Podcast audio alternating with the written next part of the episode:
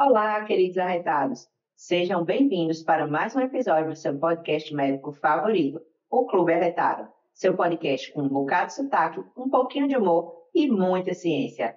Estamos aqui eu, Gabriela Coverde, E eu, André Simone. para finalizar o nosso mês endocrinológico. Arrasamos, hein? Então, vamos falar hoje do estado hiperglicêmico hiperosmolar. E aí, sabe o que é? E como vocês já sabem, sempre começamos por um caso clínico. Pois é, então vamos lá.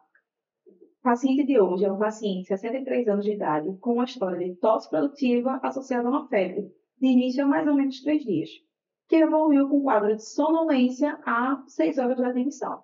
Só isso, no caso. Só isso. Por enquanto, só isso. O resto vai vir no decorrer do podcast. Para mim, tá parecendo sexo, mas você tá é estranho de hiperglicêmico e hiperosmolar, vou falar dele. vou definir. Né? O que é estado hiperglicêmico e hiperosmolar? É uma complicação aguda do diabetes, geralmente do diabetes tipo 2, e a gente precisa ter três critérios. A gente precisa ter uma hiperglicemia acima de 600, a gente precisa ter um pH acima de 7,3 e uma osmolaridade acima de 320. Esses dois últimos critérios, eles vão vir principalmente para fazer o diagnóstico diferencial com cetoacidose diabética, né? porque são as duas grandes complicações agudas do diabetes. Isso. E é importante a gente saber calcular essa osmolaridade também. Porque algumas vezes ela vem na gasometria já escrita, que facilita a nossa vida. né? Mas pode ser que a gente precise calcular também. E aí, quais são os dados que a gente vai precisar? A gente vai precisar do sódio sérico, da glicose e da ureia. Então, a gente vai pegar a osmolaridade, vai ser duas vezes o sódio, mais a glicose dividido por 18, mais a ureia dividido por 6. Isso aí você vai ter o valor da osmolaridade. Sendo acima de 320, é a possibilidade do estado hiperglicêmico hiperosmolar. Certo. E qual a importância da gente falar sobre isso? Porque realmente não é uma complicação tão comum. Né? Cetoacidose é bem mais comum. Mas aí qual é a questão? É a alta mortalidade. 20% de mortalidade. Né? Então, pensa, a cada cinco pacientes, um pode ter um desfecho desfavorável. Ou seja, uma complicação aguda e grave da diabetes. E Isso. que a gente precisa estar atento nesses pacientes. E para que a gente saiba manejar, a gente precisa entender um pouquinho como ela ocorre. Por que, que ocorre esse estado hiperglicêmico? Então, a gente vai falar agora daquele tópico que pouca gente gosta, mas que é muito importante. Falar um pouquinho de fisiopatologia. Pois é, e ajuda a entender como ela funciona e vai ser primordial para o tratamento. Então, vamos lá. Então, a gente, ela vai se desenvolver, esse estado hiperglicêmico que vamos lá, ele vai se desenvolver após o período de hiperglicemia sintomática, e a partir daí o paciente vai ter uma desidratação extrema, por conta da diurese osmótica causada pela Aí a hiperglicemia. glicemia vai predispor, né? que Você perca muito líquido e aí você desidrata. E o perfil de pacientes que geralmente está associado a essa condição são pacientes que têm dificuldade de acesso à água. Então, são idosos, acamados, que não conseguem beber água, não têm esse, é, essa hidratação Isso, né? adequada. Uhum, Isso. E aí a gente vai ter três pacientes sempre que precisam fazer a gente pensar no estado hiperglicêmico, né? Um, um paciente que esteja passando por uma infecção grave. Estou começando a acreditar em você. Né? aí, Né? o que a gente chama de fatores predisponentes. Isso, fatores predisponentes. Então, infecção grave é um dos fatores predisponentes. É, se você está fazendo uso de algum fármaco que aumente a glicose, como corticoide, por exemplo, ou algum fármaco que faça você ter uma diurese maior. Grande exemplo, os diuréticos, né? E, por fim, aquele paciente, na minha época a gente chamava de tigrão, não sei como se chama hoje em dia, né? Ou seja, aquele paciente que não está nem aí para o tratamento, que toma o remédio O hipoglicemiante, famoso rebelde, né? e é paciente rebelde que não adere ao tratamento, né? Então, são três fatores predisponentes importantes. Bom, então chega esse paciente, como o paciente do caso para a gente, e como é que a gente vai fazer essa avaliação inicial? Quais são os sintomas que a gente vai procurar no paciente que a gente acha que ele está com o estado hiperglicêmico e hiperosmolar? Bom, isso é uma coisa que complica um pouquinho, né, no nosso diagnóstico. Porque, assim, não tem um, um sintoma, um sinal que você ver, né, viu e olha, E geralmente tem um início insidioso. Isso, exatamente. Os sintomas são sintomas gerais. E Isso. tem um início devagarzinho, Isso. insidioso, e quando você vê, tá alguém assim, Isso. Não é um paciente que chega lá na sua emergência com a dor no peito, né? Isso. Você já vai pensar em síndrome coronariana. Mas, entendendo a fisiopatologia, a gente vai saber o que que procura.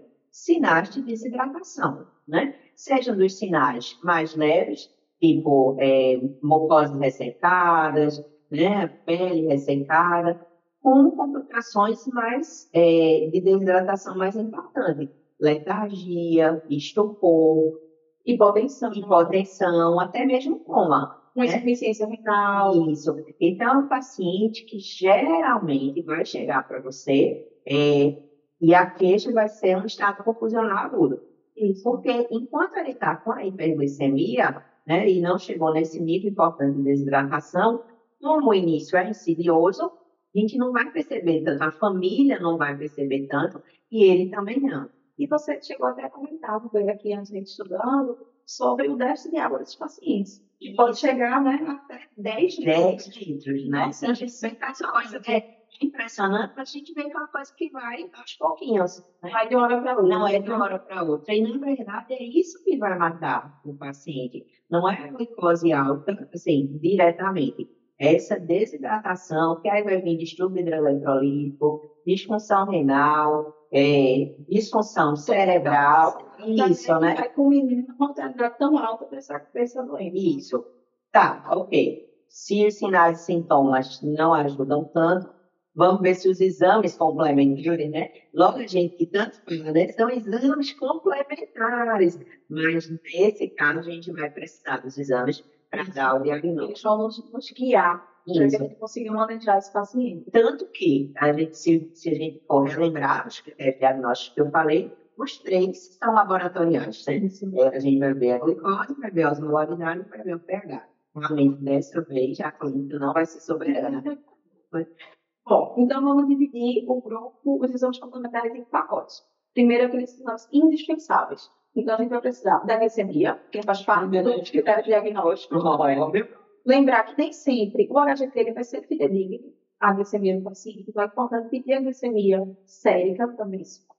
Função renal, que a gente já viu que uma, a desidratação também pode levar a uma disfunção renal. Então, é importante a gente mensurar isso, principalmente da admissão do paciente. Ionograma, como a gente também viu, que vai causar distúrbios hidroeletrolíticos, então a gente tem que estar atento. Sódio, potássio, cloro, tá bom? A gente tem que pedir um hemograma completo, proteína C reativa, principalmente pensando em infecções. Isso, aí a gente volta para os fatores predisponentes. Isso. Né? Infecção pode acontecer. Não é porque o nosso paciente está com infecção que ele não pode ter um estado hiperglicêmico. Inclusive, pode coexistir. Isso é a causa do outro. Isso, né? Então, exato. a gente tem que estar atento. Então, o hemograma vai nos ajudar, PCR pode nos ajudar, o sumário de urina, o raio-x de tórax, todos esses são exames indispensáveis para esses pacientes. Também é importante, como a gente estava falando mais cedo, né? A gasometria arterial. Ou arterial ou venosa. Sim, né? Que vai fazer tanta diferença, né? nesse, caso. quadro. A gente pode lançar mão da cetodúria ou cetocetomia, né? Para diferenciar para diferenciar do, da CAD, né? Da cetocitose Isso. diabética. Pra, e até para dar o diagnóstico, né? Isso. Isso. Porque você, a gente já fez o HGT, né? Agora vai ter que ir para gaso e cetonúria, cetonemia. Pois é, para a gente conseguir fechar o diagnóstico. Isso. Né? E esses são os exames indispensáveis. Anotou tudo, Uhum. fez checklist já no plantão. Isso, né? Não pode esquecer. E aí tem exames que a gente vai pedir ou não, de acordo com as características de cada paciente, né? Por exemplo, se for um paciente já bem idosinho que chega com esses sintomas inespecíficos. A gente até falou aqui no nosso episódio sobre síndrome coronariana aguda. Tem que fazer um eletro para esse paciente, um ECG, né? É, também, chegou em estado confusional agudo, a gente talvez precise de uma imagem de crânio, uma toma de crânio. Até tentar a possibilidade de coleta de LCR. Isso, exatamente, dependendo onde você tem da resposta dele.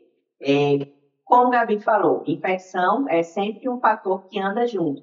Então, a gente vai pedir, se necessário, hemo e uroculturas, Mas esse, esse segundo pacote são aqueles que você vai vendo como desenvolver no A paciente. depender do paciente, da Isso. história clínica do paciente, do que ele vai apresentar, como ele vai evoluir com as experiências iniciais. Então, Isso. tudo isso aí você vai manejando porque você vai ter com o paciente. Aí vem a individualidade, né? Isso. Aí vem a gente não tratar uma doença, a gente vai tratar o paciente, paciente. né? Que Isso. está manifesta pela doença. Isso. Por mais que a gente precise é, esquematizar, né? Mas a diferença do olhar de um bom médico é exatamente essa. Tá, eu sei tudo o que eu preciso fazer. Agora, como é que eu vou aplicar neste paciente e não nesta doença? Pois é. E aí vamos lá tratar Agora todo mundo vai gostar, né? A parte chegou na parte que todo mundo gosta. Antes da gente entrar no tratamento propriamente dito, é importante a gente saber quais são os nossos objetivos com o tratamento. Tá certo? Então, lembrando que é um paciente de extrema gravidade, então, assim, com uma mortalidade de até 20%. Então, ele precisa ser um ambiente hospitalar, ele precisa estar internado, preferencialmente em UTI. Se não, UTI, pelo menos na sala vermelha. Tá certo? Que você tiver disponível. Tá bom? Então, quais são os nossos objetivos? Identificar e tratar o fator precipitante. Então, a gente precisa saber, tem algum fator precipitante que causou esse estado de condição de lá? Vamos tratar ele também. Não adianta tratar o, a condição e não tratar o fator que levou. Vai voltar. Exatamente. E quais são os outros, os outros objetivos? Corrigir a desidratação. Então, a gente vai precisar da hidratação. A gente vai precisar corrigir a hiperglicemia, corrigir distúrbios hidro- hidroeletrolíticos que tiverem e corrigir a hiperosmolaridade sérica, porque o paciente vai estar com o sangue superoso. Agora, como é que a gente vai fazer isso? Vamos detalhar agora. É, principalmente são três pilares. Um dos pilares é a hidratação, o outro pilar é a insulina venosa, certo? E o terceiro pilar é repor os eletrólitos. Principalmente potássio é o que costuma estar mais alterado. Vamos falar de um por um. Isso. Se você fizer tudo certinho, o que a literatura coloca é que em 9 a 11 horas você consegue reverter esse estado de hiperglicemia do hidromolar. Se você tiver virado o fator predisponente. Claro. né? Bom, então vamos lá, vamos falar sobre a hidratação. Vamos, vamos hidratar, vamos ver como é que a gente hidrata esse paciente. Porque assim, você imagina, se ele está devendo, né? 10 10 litros de água, ele vai ter que hidratar com gosto. Isso. E aí a gente começa a hidratação. A hidratação é em torno de 15 a 20 ml por quilo na primeira hora. Isso dá em média de 1.000 a 1.500 ml de soro fisiológico na primeira hora. Então, o paciente chegou, você deu o diagnóstico de estado de plasmolar, abre o soro. É, e aí vem o que a gente está batendo aqui hoje, né? Trata o paciente, não trata a doença. São pacientes que às vezes podem ter sede, são pacientes diabéticos, um pouco mais idosos. Então, por isso que precisa é, individualizar e por isso que precisa estar em ambiente monitorizado, de preferência em UTI. Né? Então, essa é a regra básica. Né? Você vai adaptar, na medida do possível, ao seu paciente. Isso. Então, a regra é você abrir o soro de 1.000, de 1.000 a 1.500, aí você vai monitorizar o paciente e, a depender das condições hemodinâmicas dele, você vai continuar essa hidratação ou não. Ô, Gabi, deixa eu te perguntar. Diga. Qual é o soro? Bom, preferencialmente soro fisiológico. Isso. Tá certo? Inicialmente, soro fisiológico. Isso. A gente vai ver que o paciente pode evoluir com alguns distúrbios hidroeletrolíticos e você pode mudar. Porque E a aí, gente, falar. a gente já viu algumas situações, né? Onde, assim, a gente procura fazer ringer, é, lactato, mas nesse é soro fisiológico. Por quê? Aí vem, assim, a grande, a grande beleza da medicina. Na verdade, não tem tantos estudos que mostrem que soro fisiológico é melhor do que outros soros no, no estado permicêmico. A gente pega os estudos de CAD né, e transpõe para o estado permicêmico. Até que saia, quem sabe, um grande estudo fazendo essa comparação. gente. É, né? Então, é vai que a gente esteja vendo, que alguém esteja vendo esse podcast lá em 2030 e ah, não sabe de nada. Pois é. E assim, a ciência é isso, né? É a a melhor evidência que temos até o momento. Isso, exato. E bom, então, tudo bem, a gente vai hidratar o paciente. Se a gente conseguir tirar o paciente da desidratação, aqueles sinais que ele tinha antes de, de desidratação foram resolvidos, foram solucionados, ele está hidratado. Qual vai ser a manutenção do soro? O- a diretriz preconiza que a gente deixe de 250 a 500 ml de soro fisiológico por hora. Ainda é muito Deve soro. né? Se você pensar assim, nessas 12 horas, né, 10 horas, 10 né? horas, De 9 e 10 horas. 11 horas. Né? Ser 5 litros, quase 7 litros de soro. Você estava devendo 10, aí não fica fazer. É, mas tenha muito cuidado com esse paciente, né? Não é, não é aquele paciente que você é, abre o soro e vai embora. Isso é uma mortalidade. Isso. Então, o paciente ele pode, pela quantidade de soro que a gente está fazendo, ele pode evoluir com a hipernatremia, certo? Se isso acontecer, a gente pode continuar com o soro, porém fazer essa reposição com o sódio, o NaCl, né? O soro fisiológico, que não é fisiológico, né? O cloreto de sódio a 0,45. Isso, exato. Né? Deixa eu fazer com 0,9, a gente vai com 0,45. E se caso o paciente não resolveu o estamento glicêmico de prova molar, mas chegou ao nível de HDT em torno de 300, a gente pode fazer uma solução que a gente chama de glicofísio. Isso. A gente vai fazer uma proporção de 1 para 1 de soro fisiológico, soro glicosidado 5%, e a gente mantém essa hidratação com essa mistura. Isso. Ah, mas ele está com 300 ainda, mas é que nesse momento ele vai estar fazendo insulina em pique, né? Vai estar fazendo insulina em bomba. Isso. Então, a hipoglicemia vai ser bem pior para ele. Bom, já que você já falou da insulina em pique, diga aí, como é que a gente vai manejar esse paciente aí? Né? Ele já está hidratando já, agora vamos começar a insulina. Bom, a primeira coisa que é importante a gente falar é não é indicado você começar a insulina em bomba antes de ter a dosagem de potássio, certo? Lembrando que pode ser a da gás. A gente sabe que não é muito fidedigna, mas como a gente está em um momento de urgência, a gente pode usar a da gás. Por quê? Quando você faz a insulina, o potássio tende a cair. Então, se o potássio estiver abaixo de 3,3, você não começa a insulina, certo? Isso é bem importante. Outra coisa que é importante, não se faz mais aquele bolos que antes a gente fazia, né? Fazia é, a primeira infusão e, e subcutâneo e aí depois seguia para a bomba. Se viu que não faz diferença você fazer esse bolos. Nem subcutâneo, nem endovenoso. Isso, exatamente. Então a gente começa já com a infusão da insulina com bomba. E como é que a gente faz? A gente faz 0,1 unidades por quilo por hora EV em BIP. Calma, que o Resinfumar está precisando de ajuda aqui. Vamos lá. Como é que a gente vai fazer essa solução? A gente está fazendo sempre pelo peso do paciente. Então, 1 ml da insulina vai corresponder a 100 unidades. Então, a gente vai precisar pegar uma solução de 99 ml e colocar 99 ml de soro e colocar 1 ml, que equivale a 100 unidades de insulina nesse soro. Isso. E aí a gente vai ter aquela proporção de cada ml vai ser uma unidade. Isso. E a gente vai fazer a conta calmamente. Tranquilo, né? Se o paciente tem 70, 80 quilos, são 70 ml, 70, 70, 80 unidades Isso. ml. Uhum. Vai sempre corresponder. E aí vai Isso. ficar mais fácil de lembrar. Isso.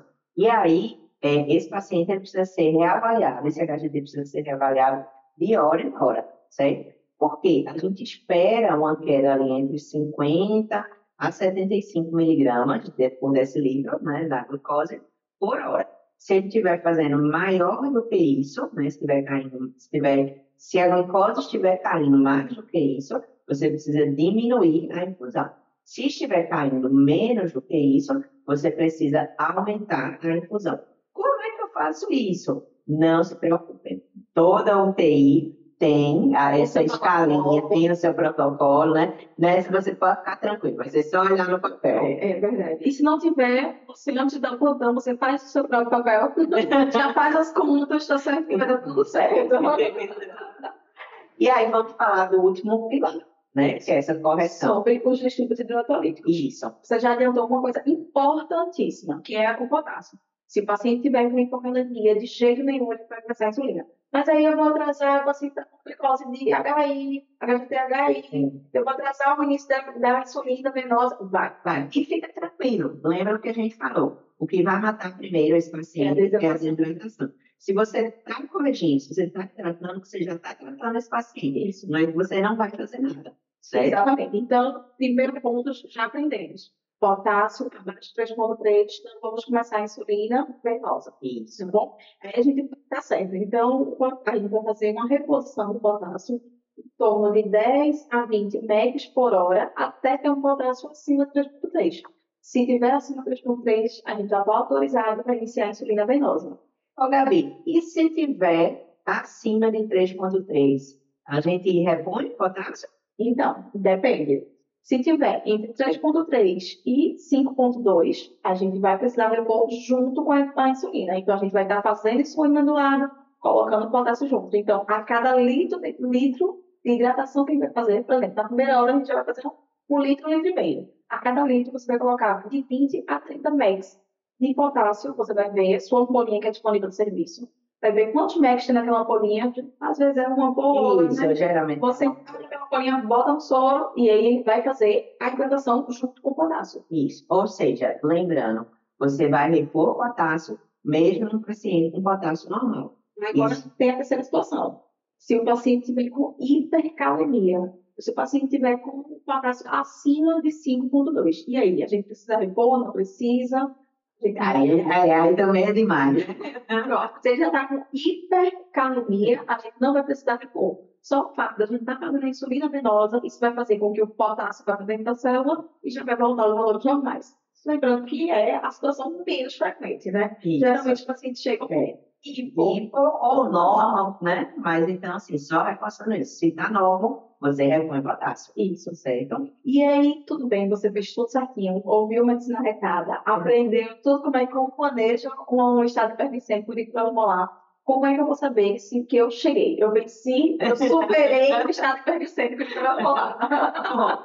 Você vai pegar os critérios de definição e vai ver se tudo, né? Isso. Então, é, você precisa ver se o paciente já está bem hidratado, precisa ver se a glucose está entre 250 e 300, se você não precisa normalizar. Não tem essa, essa Necessidade. essa necessidade, né? Como a gente diz aqui no Nordeste, essa agonia para ficar com a glucose normal. né? Então, você precisa ter certeza que o paciente não está hidratado, que está com a glicemia ali por volta de 250, 300, e que a osmolaridade também caiu, abaixo de 315. Isso. E Então- o paciente está acordado, alerta. Isso. Porque se ele chegou sonolento, está funcional, assim, sonolento, né? Rebaixado, como ele diz, ele tem que estar alerta. Então, assim, fazendo esse checklist, o paciente atendeu todos esses seus critérios, você venceu, você conseguiu passar pelo estilo molar. né? Tá de parabéns. e aí é nessa hora que você vai começar a pensar em tirar o seu paciente da insulina em bomba e começar com insulina subcutânea regular. Né? Lembrando que assim, você não pode desligar a infusão em bomba para depois começar a fazer subcutânea. Geralmente, se, assim, quando o paciente né, assim, está nessas condições, você associa as duas, e aí depois de umas duas horas, mais ou menos, aí você tira a infusão ali, Isso. né? Senão ele pode voltar. Isso é importante por conta do tempo da minha vida. Porque Isso. quando você aplicou a insulina subcutânea, não vai ser no momento que você aplica que não vai fazer efeito. A biodisponibilidade dela não era dessa forma, né? Então a Isso. gente precisa do tempo para começar a agir. Isso. Idealmente duas horas. Isso. Tá, foi tudo muito tranquilo, então, né? Já ok, Nem sempre, nem né? sempre, né? Existem algumas complicações do tratamento. E a gente tem que estar atento nos sinais dessas complicações, porque se nosso paciente vai evoluindo, a gente precisa reverter. E Isso. quais são essas complicações? A gente vai, assim, dividir em dois pequenos grupos. As mais frequentes e as mais graves. As mais frequentes, eu acho que até já deu para Sentir. sentir, né? Hipocalemia, que a gente falou bastante, e a hipoglicemia. Então, a gente tem que estar atento para não baixar demais a glicose e, principalmente, não baixar demais o potássio. Então, essas são as mais frequentes. Mas a gente tem duas que são mais graves. São raras, mas são mais graves. Edema cerebral e rabdomiose. Então, essa- como é que a gente vai evitar? Hidratando bem esse paciente. É, e a gente evita fazendo essa redução gradual da glicemia. Então, a gente não pode também destacar a glicemia, por isso que esse ajuste da insulina, 50 e 75. da insulina pico é tão importante, Isso. tá certo? E é, não ter essa queda é, brusca nem da glicemia, nem da anualidade. Isso, São as duas coisas que a gente precisa estar atento. isso. E sempre repor os eletrônitos de forma adequada. Não fazer nem para mais, nem para menos. Isso. Ou seja, fique junto do seu paciente. Pois é, é um, isso que a gente ensina o paciente de sala vermelha e do é um paciente extremamente grave e com muitos detalhes no seu manejo. A gente precisa de avaliação de no mínimo de hora em hora. Né? Tá. Falamos, né? Tudo muito bonitinho, tudo muito organizado. Agora eu quero ver como é que você vai chegar no caso clínico no estado hiperglicêmico. Vamos lá, vamos retomar. mas, Agora o pessoal já esqueceu, a gente já falou muita coisa. Então vamos retomar. Vamos lá. Nós temos nosso paciente que ele tem 63 anos e estava com a história de uma tosse produtiva e febre de início a três dias, que evoluiu com uma sonolência de início a seis horas de admissão. Então, se esse paciente chega para a gente, a gente precisa fazer o diagnóstico diferencial de uma síndrome que ele tem. Na verdade, é um paciente que tem um estado confusional agudo. E aí, quais são as causas né, que a gente precisa pensar? Várias. Várias, né? Tem algumas principais. Infecção, seja infecção sistêmica ou infecção do sistema nervoso central, que evidentemente ele até tem, né? Tem essa tosse, tem essa febre. Tem vários laboratórios, né? De infecção pulmonar. isso, exatamente. Né? É, doenças cerebrovasculares, né? AVC, sempre precisa ser pensado. Mas uma coisa que também é muito comum e que às vezes a gente esquece são os distúrbios hidroeletrolíticos e distúrbios metabólicos. É que a gente precisa sempre Vai ter uma hiponatremia, há uma hiperglicemia ou hipoglicemia. isso, né? Né? E que, na verdade, assim, se a gente for pensar no diagnóstico diferencial dessa síndrome, estado confusional agudo, é o exame mais rápido que a gente vai conseguir fazer para esse paciente? O HGD é rápido, pronto. Furar o dedinho em dois tempos, né? Então, e aí foi o que aconteceu com esse paciente. Né? Isso exclui que vai precisar ver esse mamograma, PCR, imagem de crânio, Que inclusive faz parte dos exames indispensáveis que a gente Isso, exato. Né? Mas esse paciente em particular, né, quando fez o HGT, deu HI de HGT. E aí, o que significa HI, né? né? Então, o paciente provavelmente ele está com a glicose acima de 500, acima de 600. Isso. Alguns aparelhinhos, alguns glucosímetros mais modernos, eles chegam até 800 milímetros, né? Mas muitos são de, qui- de 600 para cima, já é, né? E isso já entra no nosso diagnóstico. Se a gente já tem PC. Isso. Então, assim, a partir do momento que a gente tem um paciente com um estado confusional agudo, com um sinal de um, vetor predisponente, que seria infecção respiratória, com um HGT de HI, a gente precisa pensar em estado de prodimolar. E aí, o que, é que a gente vai buscar nele? A gente vai buscar aqueles sinais de desidratação. Porque como a gente aprendeu que lá na fisiopatologia, esses pacientes eles vão ter uma diurese osmótica por conta de um estado de hiperglicemia sintomática, então a gente vai procurar. Ele tem sinais de desidratação, a pele, tubulor de pele, mucosas. Quais são os sinais, né? Ele apresentava algum sinal de desidratação? Isso. E aí, é, além desse paciente ter sinais de desidratação ao exame físico, aí a gente coletou a gaso, né? Que mostrou realmente um pH acima de 7,3. E aí, pela gaso, de novo, é o melhor? Não, é daqui que a gente tem glicose sérica, sódio sérico, né? A gente vai demorar um pouquinho. Então, a gente já colhe a gaso. E aí vem um paciente com HGTHI com pH acima de 7,3, né? A gente já E talvez as negais que ele trouxe já viesse uma normalidade de 400, de 500, Isso. a gente já conseguia acertar o diagnóstico. Isso. Mas ainda que não venha, pelo menos a hidratação a gente já está Autorizado. autorizado a começar. Né? Ou seja, o que, que a gente faria com esse paciente? Então, a gente volta para os três pilares. Então, a gente vai pensar em tratar o paciente, conferir algum distúrbio hidroeletrolítico para ser corrigido, inclusive, se o potássio estivesse abaixo de 3,3, a gente não poderia começar a insulina, mas se estivesse acima, a gente começaria a insulina com reposição de potássio ou não. Isso. Né? Então é isso. Foi, foi isso que fizemos para o paciente. Mandamos para a UTI, depois recebemos na enfermaria e agora está bem, né? Está em acompanhamento Conseguiu ambulatorial. superar a infecção respiratória com o uso de Não, não fez parte dos 20%, Isso, ainda veio. Deus. conseguiu superar a infecção respiratória com o uso de antibióticos, retornou para a enfermaria para devolver ele para casa com saúde, né? de forma a fazer tratamento completo da diabetes. Isso. Bom, e agora eu acho que a gente chegou na melhor hora.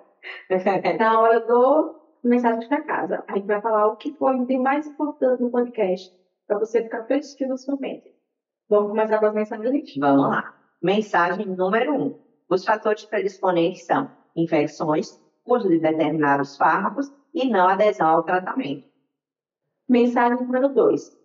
A base do tratamento é hidratação, insulina venosa e correção dos distúrbios hidroeletrolíticos. Mensagem número 3. A glicemia alvo no paciente em estado hiperglicêmico hiperosmolar é entre 250 e 300. Não precisa normalizar a glicose nesse momento. Mensagem número 4. Não iniciar a insulina venosa se o potássio estiver abaixo do 3,3. É isso aí, pessoal. Chegamos ao final de mais um podcast. Esperamos que vocês tenham gostado. Mandem suas dúvidas. Vamos visitar lá Vamos no nosso visitar no nosso Instagram. Conectado, mesmo Papo Medicina Conectado. Vamos estar esperando vocês. Tem sempre discussão do caso clínico, Isso. discussão de temas polêmicos, memes engraçadinhos para Também. Não somos filhos. É isso aí. Tchau, pessoal. Até breve. Tchau, tchau.